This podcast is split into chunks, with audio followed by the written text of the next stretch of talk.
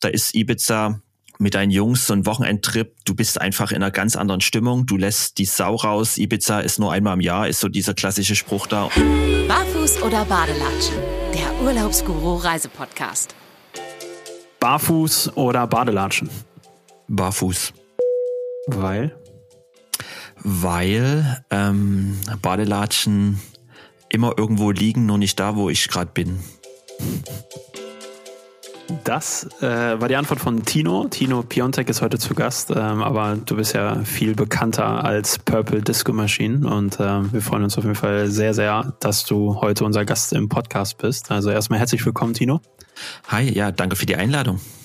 Sehr, sehr gern. Und ähm, ja, du bist äh, 41 Jahre, kommst aus Dresden, ähm, bist gerade nicht im Tonstudio, wie man sieht, sondern zu Hause. Genau, im. Homeoffice, ja. Also die meiste Zeit bin ich jetzt schon im Tonstudio seit äh, seit einem Jahr gut, aber versuche jetzt auch oft wieder zu Hause zu sein und ähm, so die die Wohnung zu genießen. Ja, okay. Und ähm, wir kennen deine Songs aus dem Radio, die laufen querbeet etc. Ähm, wir werden gleich auch noch mehr darüber äh, erzählen bzw. Äh, sprechen. Und ähm, aber wir machen es ja am Anfang immer so, dass wir den Gast dann, der für uns alle erstmal neu ist, ähm, besser kennenlernen, indem wir so ein paar ähm, querbeete entweder oder Fragen haben und ähm, die warten jetzt erstmal auf dich. Okay, ich bin gespannt. Jetzt wird's spannend. Tino, ähm, Sonnenuntergang oder Sonnenaufgang? Ähm, Sonnenuntergang, Weil. weil ich äh, bei Sonnenaufgang meistens schlafe. Ich bin, äh, ich hasse zeitig aufstehen und von daher ähm, sind Sonnenaufgänge eher was für für andere, die gern 5 Uhr aufstehen wollen. Das heißt dann zeitig aufstehen. Ähm, ich meine, ich bin jetzt kein Langschläfer, ich habe zwei Kinder, ähm, von daher 8 Uhr ist schon am Wochenende so das Maximum, was wir uns erkämpft haben ähm, bei unseren Kindern, aber 7 Uhr ist, ist dann so die Regel, ja. Aber selbst da ist die Sonne ja dann schon da. In der Regel schon. Äh, dann, ähm, wenn es ums Auflegen geht, ähm, eher Verfechter oder eher Fan vom Dayclub oder eher vom Nightclub? Ähm, ich glaube, vor zehn Jahren hätte ich Nightclub gesagt, jetzt bevorzuge ich Dayclub aus den vorhin genannten Gründen, dass ich nachts doch lieber schlafe als ähm, und von daher, umso älter man wird, umso lieber mag ich die Tagesfestivals, ähm, weil die passen dann perfekt zu meinem Schlafrhythmus. Kann ich nur bestätigen. ist tatsächlich etwas. äh, es ist, ich glaube, es ist total meine wichtig und, und in dem Jahr jetzt gemerkt, wie wichtig ein, ein regelmäßiger Schlafrhythmus ist. Kann ich euch gleich mal einen Exkurs so geben? Gestern noch einen 90 Minuten Podcast über Schlafrhythmen und Schlafthemen wie Schlafdruck und Co. gehört. Wenn ihr gleich richtig Lust habt, Gerne. ich mal aufschlauen. Aber vorher ist die Frage wichtiger, ähm, wenn du unterwegs bist oder unterwegs sein darfst, bist dann eher der Typ, der mit dem Handgepäck reist oder mit dem klassischen großen Reisekoffer? Handgepäck. Also, ähm, weil ich einfach zu ungeduldig bin. Ich hasse es, irgendwo warten zu müssen. Und wenn ich dann Stunden auf äh, Gepäckbändern stehe oder sitze und wie so oft äh, kommt mein Koffer dann meistens als allerletzter. Und von daher Handgepäck, alles was reingeht. Und als Mann kann man ja auch äh, ganz easy 14 Tage mit einem Handgepäckkoffer reisen. Nicht jeder, aber da hast du recht. Viele können das es auf gibt, jeden Fall. Es gibt ja Laundry Service in fast allen Hotels und da kann man Sachen waschen lassen. So sieht's aus. Nächste Frage. Ähm, lieber produzieren oder lieber auflegen? Ähm, beides. Also ähm, ich glaube, vor, vor einem Jahr hätte ich noch gesagt, äh, lieber produzieren, weil ich relativ viel dann zu der Zeit aufgelegt habe. Aber jetzt nach einem Jahr nur produzieren fehlt mir das Auflegen ungemein. Und ich muss sagen, dass ich schon beides brauche. Zum einen die Songs ähm, im Studio produzieren, aber wenn man die fertig hat, will man die dann auch spielen am Wochenende und die Reaktion der Leute sehen. Äh, vor allen Dingen vor echten Menschen spielen.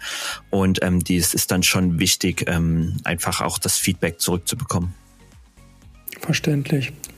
Nochmal wieder ein Thema, was so utopisch klingt, wenn du im Urlaub bist, ob mit Familie oder ohne, ähm, und da dann Fotos machen darfst, bist du dann der Typ, der dann das Handy rausholt und die Bilder macht oder hast du eine klassische Digitalkamera dabei? Ich habe beides. Also ich habe eine, eine Digitalkamera, auch eine relativ gute, auch mit verschiedenen Objektiven und bin schon auch so ein Verfechter, was heißt Analogfotografie, aber zumindest ähm, von, von Kameras.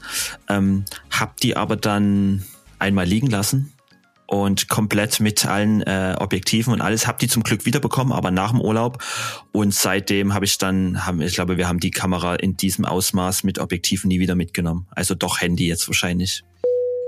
Und äh, ja, dann die nächste Frage, wenn man jetzt die, die Wahl haben sollte oder beziehungsweise vor die Wahl gestellt wird, äh, entweder eine Woche lang äh, kein Fernsehen oder kein Internet haben.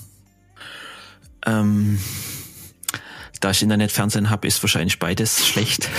Aber ähm, ich könnte ohne Fernseher könnte ich leben. Also wir schauen die Woche über äh, wenig Fernseher, fast nur am Wochenende.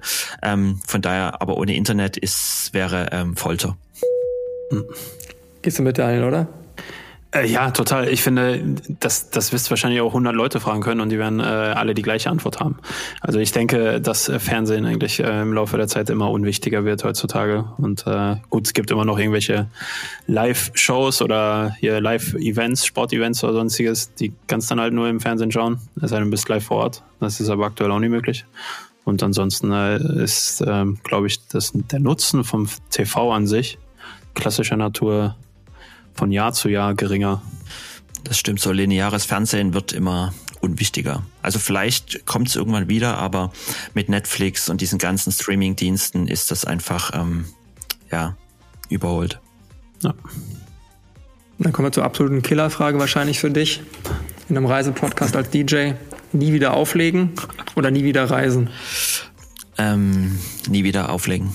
Also äh, Genau, ich würde aufs Auflegen verzichten, aber ich könnte nicht aufs Reisen verzichten. Ich habe jetzt wirklich in den letzten zwölf Monaten gemerkt, wie wichtig Reisen ist und es macht mich wahnsinnig ähm, festzustellen, dass es dass überhaupt gar nichts möglich ist. Also nichts, man, man hat ja immer so die, so wenn, wenn neue Sachen wieder beschlossen werden, hat man ja so das, so die, diesen Optimismus und schaut im Internet, okay, wo könnte man jetzt hinreisen und stellt nach, frustriert nach einer Stunde fest, dass es einfach nichts zumindest so einen halbwegs normalen ähm, Voraussetzungen einfach nichts gibt und das frustriert schon ungemein. Von daher, ähm, ich könnte glaube nicht auf Reisen verzichten den Rest meines Lebens. Sehr gute Antwort. Den Zehner kriegst du per Post zugeschickt. Sehr gut, wie abgesprochen sozusagen. ja, genau, richtig. Ja, ja, aber ist schon äh, tatsächlich ähm, interessant, dass äh, jemand, der wirklich, und du machst es ja, glaube ich, seit, seit mega, also natürlich haben wir dich gestalkt und haben geguckt, was können wir so an Infos rausziehen und haben gesehen, dass du irgendwie seit 1996 schon irgendwie produzierst. Und ähm, ja, hast eine unfassbare Geschichte, kommen wir gleich auch noch zu, aber ähm, unterm Strich, ähm, ja, dass du dann auch sagst, naja, das Reisen ist dann irgendwie schon wichtiger. Und äh, ja, dann rennst du natürlich bei uns beiden äh, offene Türen ein, äh, weil, äh, ja, keine Ahnung, so dann das Herz, das Herz schmerzt wirklich, äh, nicht nur jetzt weil wir irgendwie auch in dem Bereich arbeiten äh, und natürlich irgendwie auch ein, eine richtig tolle Zeit gerade erleben, äh, beruflicher Natur nicht, ähm, sondern ähm, weil einfach auch diese, diese, alles, was zum Reisen gehört, das ähm, ja, macht halt so viel mit der Seele und äh, mit dem Geist, mit, mit äh, ja, auch mit, was man alles lernt auf Reisen und sonstiges, das darf man alles nicht vergessen und äh, das fehlt schon sehr, muss ich einfach Definitiv. Sagen. Schon die Planung alleine ähm, macht, stimmt einen ja so positiv und optimistisch und, und, und klar, wie du es schon sagst, die, die Erfahrung, die man dann sammelt, diese, ähm, was, was man alles ähm, sieht äh, für Religion, für verschiedene ähm, Geschichten auch auf der Welt, das ist, ich finde, das ist schon, das bereichert ungemein und das, ähm, das kann ich nur jedem empfehlen, das ähm, sich einfach mal anzutun. Ja, wohl wahr. Ähm, ja, jetzt, wie gesagt, seit 1996 äh, produzierst du und ähm, bist ja irgendwie schon, schon lange dann im Business und im Geschäft und äh, hast jetzt ja gerade in den letzten Jahren äh, besonders viel äh, Erfolg, glaube ich, auch gehabt und ähm, hast ja da auch schon, ähm, ja, bisher, glaube ich, mit dem, mit dem Song Hypnotize, bist ja, glaube ich, richtig durch die Decke gegangen. Ähm, und äh, ja, da die Frage, oder die erste Frage, die ich mir gestellt habe, auch als ich äh, meiner Frau gesagt habe, dass wir mit dir hier die, die Podcast-Folge aufzeichnen, die übrigens deine Musik total abfeiert. äh, ich soll ganz liebe Grüße ausrichten. Einen schönen ähm, Gruß zurück. Guten äh, Richtig. ähm, hat sie gesagt, wie bist du auf den Namen gekommen? Weil da muss ich auch sagen, als ich das erste Mal einen Song von dir im Radio gehört habe, äh, fand ich den Song mega gut und dann hieß es irgendwie äh, der DJ aus Dresden. Ich dachte, was? Purple Disco Machine kommt aus Dresden, wie geil ist das denn? Und so ist ein Deutscher, ja. cool. Und ja. Genau, ich glaube, mit der Reaktion werde ich schon seit vielen Jahren konfrontiert, überhaupt mit der Musik, ähm, dass ich äh, erstmal aus Deutschland komme und dann aus Dresden. Ähm, weil ich glaube, selbst im Ausland wird, ähm, ja, werden wir Deutschen musikalisch eher mit äh, Techno und Underground und, und zum elektronischen Bereich verbunden und da ist es schon ähm, große Augen. Und da äh, ja, sehe ich oft große Augen, wenn ich sage, ich komme aus Deutschland und mache halt ähm, kein Techno, sondern eher ja Funk, House, Disco. Und ähm, ja, wie es zu dem Namen kam, es war eigentlich, ich hatte vorher ein anderes Projekt und ähm, war dann aber ähm, relativ nach zwölf Jahren mit dem alten Projekt ähm, hatte ich hatte ich dann irgendwann die Schnauze voll und habe gedacht, okay, ähm, jetzt wird Zeit für ein neues Projekt, weil ähm, zu viel Erwartungshaltung von allen Richtungen da waren und ähm, wollte einfach frisch neu starten und habe wirklich aus Spaß ähm, nach einem Namen gesucht. Und das war, ich hatte eigentlich auch gar nicht mehr die ähm, die Intention, damit groß äh, um die Welt zu reisen, sondern das war so für mich war meine meine Musikkarriere damals schon so. Ähm, ich habe das erreicht, was ich erreichen wollte, und alles andere war dann ähm, wäre dann zu Bedingungen gewesen, die für mich äh, nicht nicht äh, oder die ich einfach nicht wollte und habe dann gedacht, okay, ähm, verkaufen will ich mich nicht und, und meine Musik auch nicht. Ähm, höre ich auf damit, mache einfach ein Spaßprojekt mit einem Spaßnamen und der Name war dann so eine Mischung aus äh, Miami Sound Machine, ähm, Prince, Purple Rain und Disco, ähm, die Musik, die ich dann ähm, eigentlich machen wollte wieder, weil das so meine Ursprünge sind. Und ähm, ja, und da war das ein, wirklich ein reines Spaßprojekt und das ging so zwei Jahre gut nebenbei als Spaß.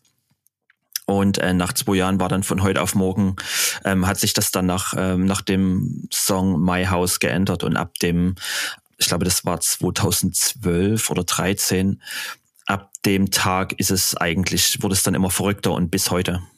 Kennen wir. Uns gibt es auch seit 2012 und äh, von daher, äh, ja, Daniel, da erinnere ich mich jetzt gerade auch an, an unsere Namensfindung, wie wir auf Urlaubsguru gekommen sind. Ich weiß gar nicht mehr, welche anderen Namen wir noch irgendwie im Repertoire hatten. Weißt du noch irgendwas? Ach, das waren, also wir haben Synonyme gesucht. Wir wollten auf jeden Fall irgendwie eine Verbindung aus Urlaub, Reisen, Verreisen mit irgendeinem anderen Nomen haben. Also wir haben auf jeden Fall eine Liste gehabt, zwei, drei Seiten und dann ja. haben wir wieder geguckt. Wenn es dann wohlklingend war, dann war die Domain meistens schon ja, belegt. Aber habt ihr es ja. jemals bereut? Ach, auf gar keinen Fall. Also den Namen meinte ich nicht, äh, das, das Business. Ähm, ja, also den Guru auf gar keinen Fall, muss ich sagen. Dass wir es Urlaub genannt haben, also Urlaubsguru und nicht irgendwie Travel-Guru oder so, das, mhm. äh, da muss ich sagen, dass wir es nicht irgendwie internationaler genannt haben, äh, war so in den letzten Jahren vielleicht dann doch, äh, da habe ich zumindest mal hin und wieder darüber nachgedacht, äh, ob das nicht die bessere Entscheidung gewesen wäre, aber hätte, hätte Fahrradkette, denke ich mir immer ja. so. Das ist Wobei man ja sagen muss, dass der Guru im deutschen Sprachgebrauch positiver assoziiert ist als teilweise im internationalen. Also okay.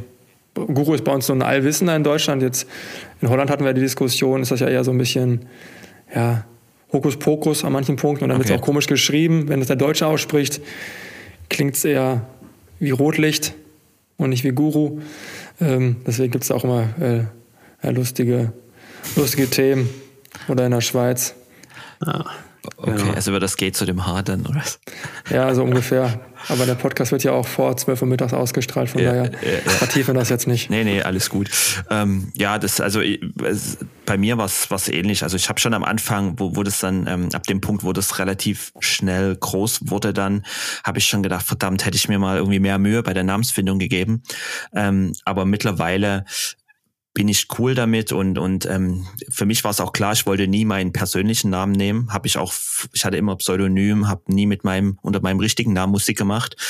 Warum kann ich gar nicht sagen, das stand nie zur Debatte, aber Mittlerweile bin ich auch froh über den Namen und er gibt mir die Privatsphäre, ähm, die ich brauche, um, um ähm, ja, mein Leben zu leben.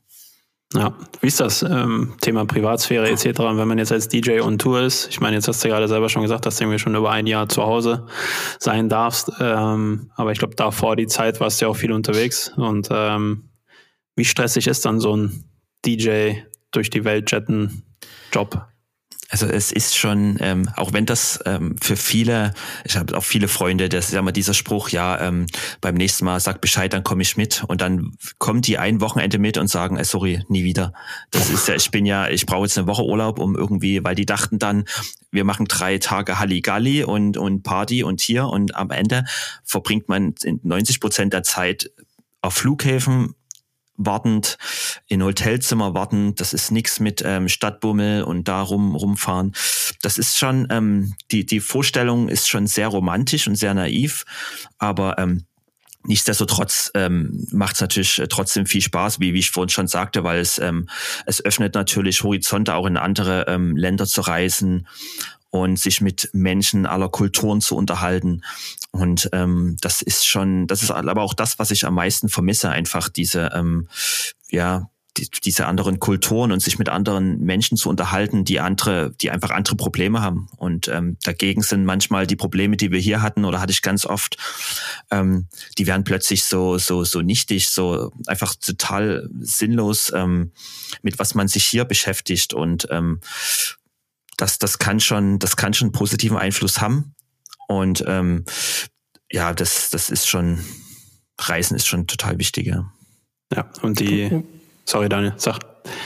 Ich wollte gerade, wo du, Tino, wo das Wort Kultur gerade gefallen ist, mich hätte mal interessiert, ähm, gibt es irgendwie eine Kultur oder ein Partyvolk, wo du sagst, das ist dir ganz tief im Herzen geblieben, wo du sagst, okay, das war irgendwie ein besonderer Moment oder ein besonderes Völkchen? Ähm, es ist eigentlich, es ist Südamerika von, von ich, ich kann mich noch entsinnen, als ich mit Purple Disco Machine angefangen habe, war das aber das erste, was ich gemacht habe, ist eine Facebook-Seite erstellt. Und da war wirklich von der ersten Minute an fast 80, 90 Prozent meiner Facebook-Fans die ersten Jahre alle aus Südamerika, ob das Argentinien, Brasilien, ich habe mich schon gefragt, warum. Deutschland war ganz, ganz weit unten. Eigentlich bis, bis vor zwei, drei Jahren war Deutschland noch relativ weit hinten. Ähm, Südamerika war schon, schon immer und, und ähm, da waren auch die ersten Anfragen, kam aus Südamerika und da habe ich auch ähm, eigentlich so meine besten, wenn ich es jetzt musikalisch sehe, auch von Toren und, und, und Shows, sind so die besten Shows, weil die, ich, ich weiß nicht warum, ich weiß nicht, warum meine Musik in Südamerika da so ähm, so beliebt ist, aber die Südamerikaner sind halt unfassbar open-minded, die sind ähm, es erinnert mich so etwas wie bei uns, so in, in so ein bisschen wie in den 90ern, wo die Leute einfach am Wochenende weggegangen sind, in die Clubs gegangen sind, ohne Erwartungshaltung, ohne ähm, einfach um Spaß zu haben, um Musik zu hören. Da ging es auch gar nicht darum, was es für Musik ist, ob das jetzt die Musik ist, die man auch unbedingt gerne hören möchte, sondern man ist weggegangen, hat die Zeit genossen,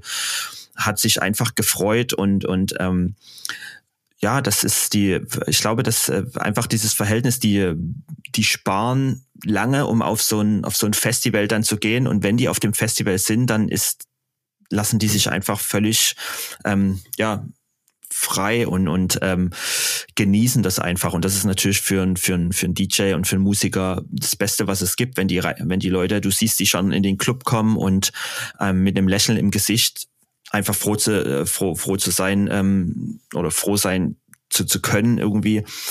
Ähm, ja, das, das ist schon, das ist schon, das ist schon schön.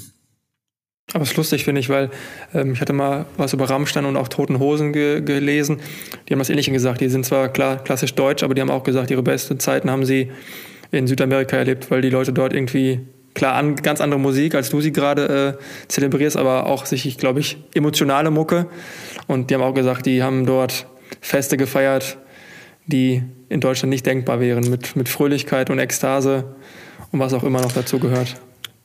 Genau, wir Deutschen sind halt etwas steif. Also ich, ich, ich fühle mich ja, ich ertappe mich ja selber äh, darin, äh, typisch deutsch zu sein manchmal. Und ich glaube, ich bin, wenn ich jetzt im Club gesehen werde, der klassische Deutsche, der auf keinen Fall auf dem, auf dem Dancefloor durchdreht und äh, wilde Moves macht, sondern schon eher ganz seriös in der Ecke steht.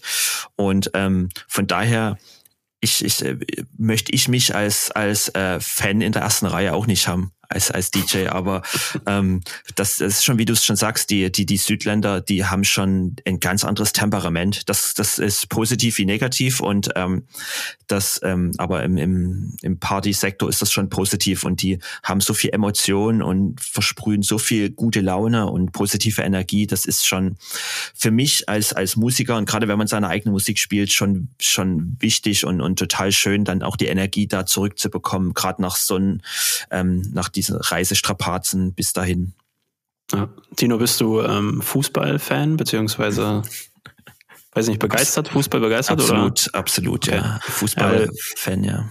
Ja, ich, ich nehme mich auch und äh, ja, ähm, ich will jetzt auch gar nicht hier auf, auf Borussia Dortmund oder Dynamo Dresden oder sonstiges anspielen, sondern äh, mir geht es darum, dass, dass ich selber als Fußballfan schon sehr, sehr viele Stadien gesehen habe, ob jetzt in Deutschland, in Spanien, in, in England äh, etc. habe ich ja schon sehr viel äh, auch besucht und gesehen und äh, ich durfte halt ähm, 2014 ähm, zur Weltmeisterschaft nach Brasilien und äh, habe da dann das erste Mal aus Südamerika kennengelernt und dann halt in Kombination mit Fußball und mhm. dadurch, dass ich den, den Vergleich halt anstreben kann, wie, wie Fußball hier in Europa äh, zelebriert wird und wie es dann in Südamerika äh, der Fall ist, da, da kann ich das nur, was ihr jetzt gerade gesagt habt, äh, zu ein 1000 Prozent bestätigen. Also die sind so fanatisch und rasten so aus, aber das im positiven Sinne und ähm, ja also da, ich werde es nie vergessen, dann kriege ich Gänsehaut, wenn ich darüber erzähle, wenn ich, äh, wie wir dann in der Copacabana in Rio äh, waren und dann da mit den ganzen Südamerikanern, nicht nur Brasilianern, sondern auch sehr viele Argentinier etc. da äh, am Strand beziehungsweise eher im Wasser, im Meer äh, zusammen gefeiert haben. Äh, unfassbar, kann man sich an sich kaum vorstellen. Äh, da sind wirklich alle unterwegs und alle begeistert und alle einfach in so einer Euphorie. Und ähm, ja, also da durfte ich das einmal sehen, äh, wie, wie Südamerika vom Temperament her tickt. Äh, jetzt zwar in dem Fall Fußball, aber äh, also alle, die irgendwann mal Richtung Südamerika aufbrechen, macht's mit, irgendwie auf ja. Konzerte gehen oder zum Sport gehen oder so. Schaut's euch an, wie die dann da halt wirklich leben. Also mit welcher Lebensfreude halt hier unterwegs sind. Das ist Definitiv. Und da können wir uns Deutschen schon eine Scheibe von abschneiden. Ich weiß, ich weiß nicht, woran es liegt. Vielleicht Vitamin D-Mangel bei uns, keine Ahnung, was das Problem ist, aber ähm, da könnten wir schon noch ein Stück uns da was abschauen. Ja, definitiv. Aber, aber gibt es dann, ich war noch nicht in Südamerika, aber Gibt es da nicht da auch nochmal Unterschiede? Weil wir würden jetzt auch nicht sagen, der Europäer, also der Schweizer ja. und den Spanier würde man wahrscheinlich auch nicht in einen Topf schmeißen. Äh, ja, es, es gibt schon, es gibt schon Unterschiede, aber ähm, die sind die haben jeder, sag mal, jedes Völkchen, ob das jetzt Argentiner sind oder, oder Mexikaner, die haben ihre eigenen ihre Eigenheiten, klar, aber im Endeffekt, so war meine Erfahrung, Musik verbindet ja auch Kulturen und Religion und alles. Ähm, wenn ich auf Festivals spiele, ist es eigentlich völlig egal, wo die Menschen herkommen. In, an dem, wahrscheinlich genauso wie die Erfahrung, die du mit dem Fußball hattest, ab dem Punkt, wo, wo eine gemeinsame Basis, eine gemeinsame Leidenschaft ähm, ist, ähm, ja, feiern die Leute einfach nur zusammen. Ob das jetzt im Fußballstadion ist oder ob das ähm, auf einem Festival ist. Da geht's dann auch gar nicht darum, wo man herkommt und, und ähm, sondern man, man genießt einfach die, die Zeit zusammen und das Süd, Südamerikaner können einfach ähm, besser genießen, habe ich den Eindruck. Ja, die können auch besser tanzen. Das habe ich nämlich auch gemerkt, wenn das, du gerade nämlich. Das ist wirklich so. Ich war, wir hatten so eine Airbnb-Bude da mit meinem. Ich war zu, wir waren zu zweit mit meinem äh, Kollegen war ich dort und äh, ja, wir sind halt beide so typisch deutsch und können jetzt haben jetzt auch nicht den besten äh, Hüftsprung, muss ich sagen. Und äh, dann äh, haben wir unserem Vermieter äh, gesagt, du lass uns mal irgendwo, sag mal, wo irgendwie ein geiler Club ist, wo es eine coole Party gibt, wo jetzt nicht irgendwelche WM-Touristen sind, sondern wo Brasilianer zum Feiern hingehen. Und hat er uns einen Tipp gegeben, dann waren wir da irgendwie am Wochenende und äh, dann gehst du da rein und du denkst, du bist in so einer riesen, also es ist halt auch ein Club gewesen, aber es sah aus, als wenn es äh, einfach eine, eine riesengroße Tanzschule ist, die sich da trifft. Also irgendwie mhm. hat jeder getanzt, jeder konnte tanzen. Die Männer hatten es total drauf, die Frauen, das war eine Augenweide, das war unfassbar. Und äh, wir beide haben uns da so fehl am Platze gefühlt, weil wir gedacht haben, oh bitte nicht und äh, also was heißt bitte nicht, sondern bitte nicht äh, zum Tanzen auffordern oder sonstiges, äh, nicht die Blöße geben und so. Da hat man halt gemerkt, ähm, ja, dass, dass äh, die da auf jeden Fall das feiern und das äh, Weggehen anders interpretieren, als wir es in Deutschland machen, wenn ich dann immer noch weiß, früher als man noch weggehen durfte und konnte äh, mit einem Getränk in der Hand, kopfnickend irgendwo auf der Tanzfläche stehen, so leicht bewegen. So. Das war so meine Sicherheitsvariante. Ich brauchte immer was in der Hand, dann ein Glas um sich oder eine Flasche, fühlen, genau. um sich sicher zu fühlen. Ja, das ist, das ist auch typisch deutsch, so der, gerade in dieser, diesen Diskotheken früher oder Clubs, dass so dieser Halbkreis um, um die Tanzfläche und bis ein, zwei Leute sich dann endlich getraut haben, mal äh, in die Mitte zu stürmen und das, das braucht es irgendwie. Und in Südamerika, die kommen rein, ähm, gehen zur Bar, holen sich ein Getränk und dann sofort auf die Tanzfläche. Also das ist da beim Deutschen, wie du schon sagst, der holt erstmal Getränk und dann steht er eine Weile und dann muss er erstmal irgendwie sich akklimatisieren, warm werden mit der Umgebung, mit den Leuten sich ähm, Mut antrinken, ähm, da mit seinen Tanzmoves äh, loszulegen. Und ich glaube, der Unterschied ist, dass die Südamerikaner ähm, sich überhaupt gar keine Gedanken darüber machen. Die hören die Musik und die fühlen die Musik, die tanzen und denken in dem Moment auch überhaupt gar nicht darüber nach, wie es aussieht und, und wie das jetzt ähm, bei anderen rüberkommt. Und wir Deutschen machen uns da zu viele Gedanken, wie die, wie du es schon sagtest, wie, wie, wie deine Tanzmoves da ähm, in einem, an, am Ende in einem Land mit Menschen, die du wahrscheinlich in deinem Leben nie wieder sehen wirst, Korrekt, macht man ja. sich so viel Gedanken darüber, wie, wie komme ich jetzt rüber? Und anstatt einfach ähm, sich, äh, sich da ähm, ja, der Masse ja. zu, zu fügen und mitzutanzen. ja. ja. Ich habe noch ein, einen Vergleich habe ich noch in die Richtung. Und zwar äh, habe ich, ähm, also das Konzert meines Lebens ähm, war mal tatsächlich Coldplay in Barcelona, äh, Open Air. Äh, und jetzt war ich selber gar kein großer äh, Coldplay-Fan, aber meine Frau. Und dann habe ich ihr ähm, Tickets geschenkt ähm, zu Weihnachten. Und dann sind wir dann äh, zusammen nach Barcelona und dann haben wir uns da dieses Open Air-Konzert äh, gegeben. Und äh, da habe ich mir gedacht, wie geil ist das denn bitte? Weil das war so gefühlt Fußballstadion-Atmosphäre mit ganz vielen Spaniern, die einfach richtig ausgerastet sind. Auch da deutlich emotionaler als ich es von Konzerten aus Deutschland kenne. Und äh, dann habe ich irgendwie zu Hause allen irgendwie die ganze Zeit, ich glaube, Daniel hat auch irgendwann äh, genug gehört davon, weil ich allen irgendwie erzählt habe, wie geil dieses Konzert war. Und dann sind auch viele äh, hier in Deutschland noch im, im Sommer auf ein Coldplay-Konzert gegangen, weil die irgendwie noch äh, auch mehrere Auftritte in Deutschland hatten. Und dann habe ich mir davon Videos angeguckt. Und dann habe ich mir gedacht, so, ja, wie verhalten ist das denn? Irgendwie so, da kommt ja überhaupt keine Stimmung rüber. Und dann dachte ich, wo ist denn jetzt das Problem? Äh, also es lag ja bestimmt nicht an Coldplay. Die werden ja garantiert das gleiche Programm wie in, in Barcelona gespielt gespielt haben. Und äh, dann haben die irgendwann so eine Live-DVD rausgegeben. Und die haben sie aufgezeichnet nicht in Barcelona, das wäre schön gewesen, sondern in Buenos Aires. Dann sind wir wieder in Südamerika. Und wenn ihr jetzt einfach spaßeshalber bei, bei YouTube oder so Schnipsel von diesem Buenos Aires Konzert anschaut und dann irgendwie Hamburg, O2 Arena oder sonstiges, mhm. Berlin oder sonstiges, dann schaut's mal. Dann seht ihr äh, den Unterschied. Äh, bei der gleichen Band äh, sieht man schon über Videos allein schon. Ja. Der klassische Vorher-Nachher-Effekt dann. Ja, genau, richtig. So, ja, das, das, das stimmt auf alle Fälle. Also ich, ich habe das auch, ich bin ähm, vor also 2017 war ich mit Jamiroquai auf Tour und da habe hab ich das dann auch miterlebt, dass wir, wir haben, ich glaube, zwei Konzerte waren in Deutschland, in Düsseldorf, nee, drei, München, Deutschland, äh, München, Düsseldorf und Berlin. Berlin war cool, weil Berlin schon relativ international ist. Ähm, Düsseldorf, München war ja relativ steif, aber so die anderen Italien war super, England war super, Spanien war super. Also da habe ich wirklich, ähm, das war ja wirklich fast jeden Abend ein Konzert, dann die Unterschiede gemerkt zwischen den Ländern und da ist mir auch wieder bewusst geworden, wie steif wir Deutschen sind und wie, also auf der einen Seite schön, weil alles perfekt organisiert war, alles ähm, was in Deutschland funktioniert, ist einfach Organisation, zumindest äh, bis, bis Corona kam. Und ähm, Und wie gesagt, die Konzerte waren von, vom ersten Moment an super organisiert, dieser ganze Backstage-Bereich. Das ist äh, Spanien, Italien schon etwas wilder. Ähm, aber dafür sind, sind dann die ganzen Emotionen, die Show an sich ist dann schon, schon wie du es schon sagst. Und Barcelona ist auch eine meiner Lieblingsstädte. Das sind ja auch viele Südamerikaner, die, die ähm, nach Europa kommen, kommen ja aufgrund der spanischen Sprache dann oder landen in, in Barcelona. Von daher ähm, bringt die natürlich auch das ganze Temperament dann mit und, und das ist, ähm, kann ich mir schon vorstellen, der Unterschied. Ja.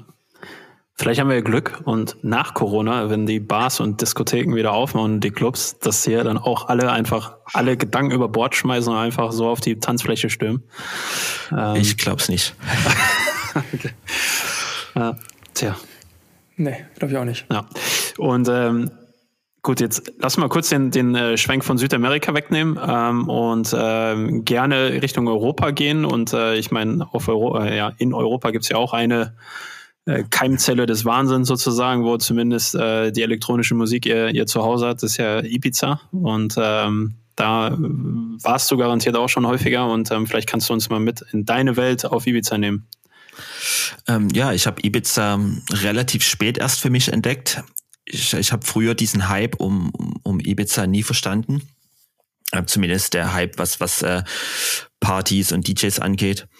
Und ähm, habe dann, ich ich glaube, vor fünf Jahren oder sechs Jahren das erste Mal auf Ibiza gespielt und ich habe ab dem ersten Tag, äh, ab der ersten Show, ähm, habe ich es dann doch verstanden, was, was diese, diese Magie drumrum ist und ähm, habe dann, ich glaube, die letzten vier Jahre fast, ich glaube, zehn, zwölf Mal dann, dann im Jahr gespielt da über den Sommer, wie so eine, so eine Art Residency gehabt und es ist wirklich der einzige Platz, ähm, wo man zehn Wochen am Stück spielen kann und zehnmal unfassbar gute Shows äh, ähm, spielen kann, weil es einfach jedes Wochenende sind neue Leute. Jeder, der nach Ibiza kommt, ist automatisch in so einem, ja, in so einem Urlaubsmodus. Das ist äh, schon ein Unterschied, wenn du, wenn du am Wochenende nach einem harten Arbeitstag einfach in den Club gehst, um, um dich zu entspannen, um vielleicht Frust abzulassen und wissentlich, du musst äh, vielleicht früh um zehn mit deiner Frau im Rewe stehen und einzukaufen. Da ist Ibiza mit deinen Jungs so ein Wochenendtrip, du bist einfach in einer ganz anderen Stimmung, du lässt die Sau raus, Ibiza ist nur einmal im Jahr, ist so dieser klassische Spruch da und das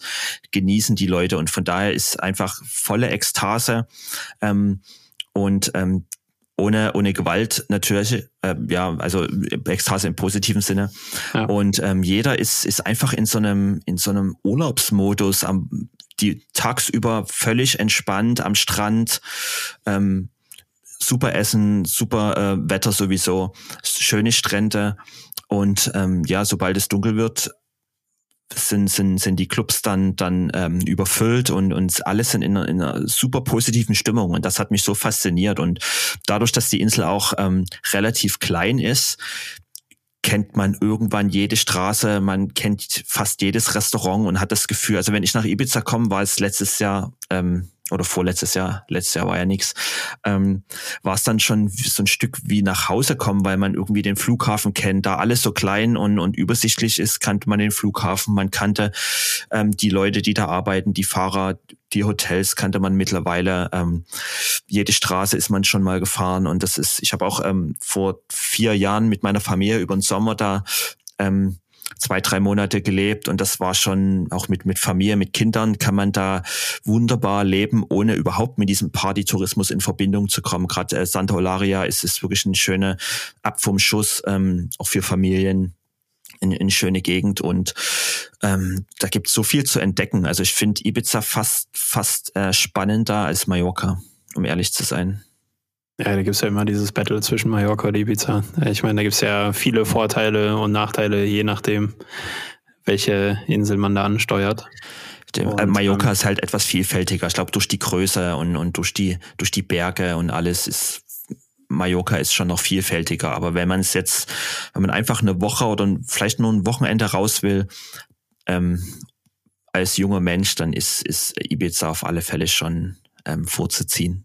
Ja, nicht nur als junger Mensch. Also ich will mich jetzt nicht mehr als jungen Menschen bezeichnen. Ich war vor zwei Jahren noch für ein Wochenende dort, äh, auch zum Party machen. Wir waren zwei Pärchen, äh, alle vier schon über 30 und äh, da haben wir dann halt auch einfach, sind wir glaube ich donnerstags abends angereist, bis sonntags geblieben und äh, ja, waren direkt äh, hier, du wirst es dann kennen, äh, im Hardrock äh, Hotel. Mhm. Äh, also sehr ähm, mittendrin im Geschehen sozusagen und äh, da waren wir nicht weit weg vom Ushuaia etc. Und äh, da hat sich dann auch wieder bestätigt, was du gerade gesagt hast, Dayclubs sind mega geil, beziehungsweise ist ja auf den Balearen generell so, dass nur bis Mitternacht gespielt werden darf, also Open Air. Draußen, ja. Und draußen und äh, das äh, war, fand ich dann auch irgendwie geil, dass man irgendwie um, weiß nicht, äh, 17, 18 Uhr ist man essen gegangen und dann ist man irgendwie um äh, 19, 20 Uhr ist man auf die Party gegangen bis, bis 24 Uhr und dann konnte man halt dann irgendwie noch einen Absacker nehmen und dann war man halt am nächsten Morgen wieder fit. Das fand ich dann schon geiler. Äh, oder hätte ich wahrscheinlich vor 20 Jahren langweilig gefunden. Und jetzt, genau, äh, aber die Insel ist einfach zu schön, um, um den ganzen Tag dann zu verschlafen und mit, mit Hangover da im Bett zu liegen, weil es ist, ähm, da gibt es so viele schöne äh, Fleckchen und, und äh, kleine Restaurants, die man dann tagsüber erkunden kann. Also ähm, das wäre total schade, wenn man sich die Nächte da um die Ohren schlägt und tagsüber nur im Hotel verbringt. Dafür ist die Insel einfach zu schön und ähm, hat sie auch äh, abseits von diesem ganzen Partytourismus wirklich viel zu bieten. Ja. ist dann auch wieder lustig, oder? In Deutschland ist das eigentlich so, dass man um Sperrstunde aussetzen kann, teilweise bis 6 Uhr, 7 Uhr feiern kann und gefühlt musst du die Leute noch aus der Disco schubsen. Damals und dann um 10 Uhr verkatert im Rewe stehen und auf den schönen Flächen dieser Welt ist dann um 12 Uhr Ende im Gelände. Das stimmt, das, das stimmt, aber ähm, dafür haben, haben sie da ihre Siesta, die, die unantastbar ist und ähm, da wirst du in der Zeit wirst du dann wie bei uns in der Sperrstunde auch keinen irgendwo ähm, ja, sehen. Aber die, die, die leben einfach oder die, ja, die lieben das Leben. Und äh, es gibt ja auch diesen Spruch, dass äh, wir Deutschen leben, um zu arbeiten und die arbeiten, um zu leben. Und das ist ist einfach, ich glaube, das sagt alles, dass das ist dieser große Unterschied. Und dass wir wie teilweise wir Deutschen schon ähm, vielleicht werden wir auch so, ähm, vielleicht werden wir auch so groß, dass wir wie Läng Lemminge im Hamsterrad da irgendwie ähm, darf, um uns Sachen leisten zu können, ähm, arbeiten, aber die ähm, die die leben einfach. Tja, Wahre Worte. Wobei du dann ja Ibiza jetzt ansprichst, ich selbst war da noch in keinem Dayclub, aber wenn man dann die Preise, glaube ich, ähm, bedenkt oder auch die Abendpreise, dann muss, glaube ich, auch der Spanier ähm, ein bisschen arbeiten, um sich den Eintritt leisten zu können. Definitiv. Also äh, viele Spanier sieht man da nicht, das stimmt schon. Und ich glaube, Ibiza, ähm, viele Locals sind das sowieso nicht. Jeder, der da äh, wie Local ist, der, der hat irgendwas mit diesem Tourismus ähm, zu tun. Und das stimmt schon. Also man merkt es gerade, ähm, ich lese auch auf Berichte jetzt, ähm, dass, dass gerade auf Ibiza ähm, dass es schon richtig Probleme gibt, die, die da leben, dass die jetzt teilweise in Suppenküchen irgendwie ähm, sich, sich ähm, ihr Essen holen müssen, weil am Ende seit ein Jahr ähm, ja kein Tourismus ist. Und ähm, wenn man nur davon lebt, dann, dann, dann wird's schon schwer. Und von daher bin ich gespannt, wie es dieses Jahr aussieht. Aber ähm, ja, groß positive ja, Tendenzen sehe ich da nie. Ah, das ist, dann kommen wir wieder zu meinem Lieblingsthema in den letzten Wochen, ähm, das sogenannte Travel Shaming. Ähm, ich weiß nicht, ob du den Begriff überhaupt schon mal irgendwo gehört hast. Also wir in der Touristik äh, werden quasi jeden Tag damit konfrontiert. Was bedeutet Travel Shaming? Travel Shaming bedeutet im Endeffekt, dass man, ja, wenn man, du wirst bestimmt auch Freunde und, und äh, Bekannte haben, die tatsächlich ja. auch in diesen Zeiten reisen, das aber nirgendwo gerade publizieren. Ja. Die es nicht publizieren, weil sie ansonsten in Anführungsstrichen den, den Shitstorm ernten. Und äh, weil es ja moralisch nicht äh, vertretbar ist, in diesen Zeiten äh, zu reisen. Und da gibt es halt auch welche, die dann sagen, ja, man muss ja solidarisch sein mit den Leuten hier in Deutschland, die sich aufgrund von äh, der Pandemie und durch, der Finan durch die finanzielle Krise das Reisen nicht erlauben können. Und ähm, dann sagen wir halt immer, oder ich jetzt in dem Fall sage dann auch immer, ja, dann schaut bitte in die anderen Länder. Also habt bitte nicht nur die, die deutsche Brille auf, äh, dass hier in Deutschland viele sind, die sich vielleicht gerade Urlaub nicht leisten können, was, was ja auch scheiße ist, gar keine Frage. Ähm, aber wie du schon gesagt hast, ähm, zum Beispiel auf Ibiza gibt es Leute, die einfach äh, so am Arsch sind, äh, sorry für die Wortwahl, aber es ist dann halt so, die dann in die Suppenküche müssen, weil, äh, um irgendwie was zu futtern zu bekommen, weil die werden dann vom Staat nicht so subventioniert wie wir hier dann noch in Deutschland, Gott sei Dank. Äh, und das ist in anderen Ländern, wenn du jetzt mal weg vom Partytourismus gehst, sondern irgendwie Richtung Ägypten schaust oder sonstiges, die auch da die, die großen äh, Touristen äh, haben und äh, da gibt's dann diese lokalen Märkte, wo dann da, wo du dann ganz klassisch dein Souvenir kaufen kannst oder so.